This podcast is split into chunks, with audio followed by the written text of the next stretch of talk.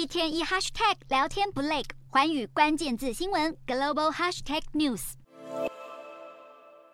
华人天后李玟在辞世后，生前弃诉中国节目《中国好声音》的音档在网络上曝光，李玟崩溃痛诉遭到节目单位欺负。原来真性情的李玟，去年在录影时为了学员大呛节目不公，仗义直言，结果却惨遭报复。长达九分多钟的音档让粉丝听了怒火中烧。中国好声音惹上争议，让节目的母公司星空华文也受到波及。十八号股价暴跌百分之二十四，市值缩水超过一百一十亿港元，大约台币四百四十八点七亿。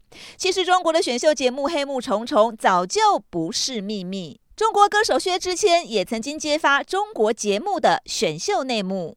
薛之谦在中国选秀节目《明日之子》上发飙，因为虚拟歌手合资，无论是人气还是票数，都不如真人赵天宇。但最终结果却让所有人大吃一惊。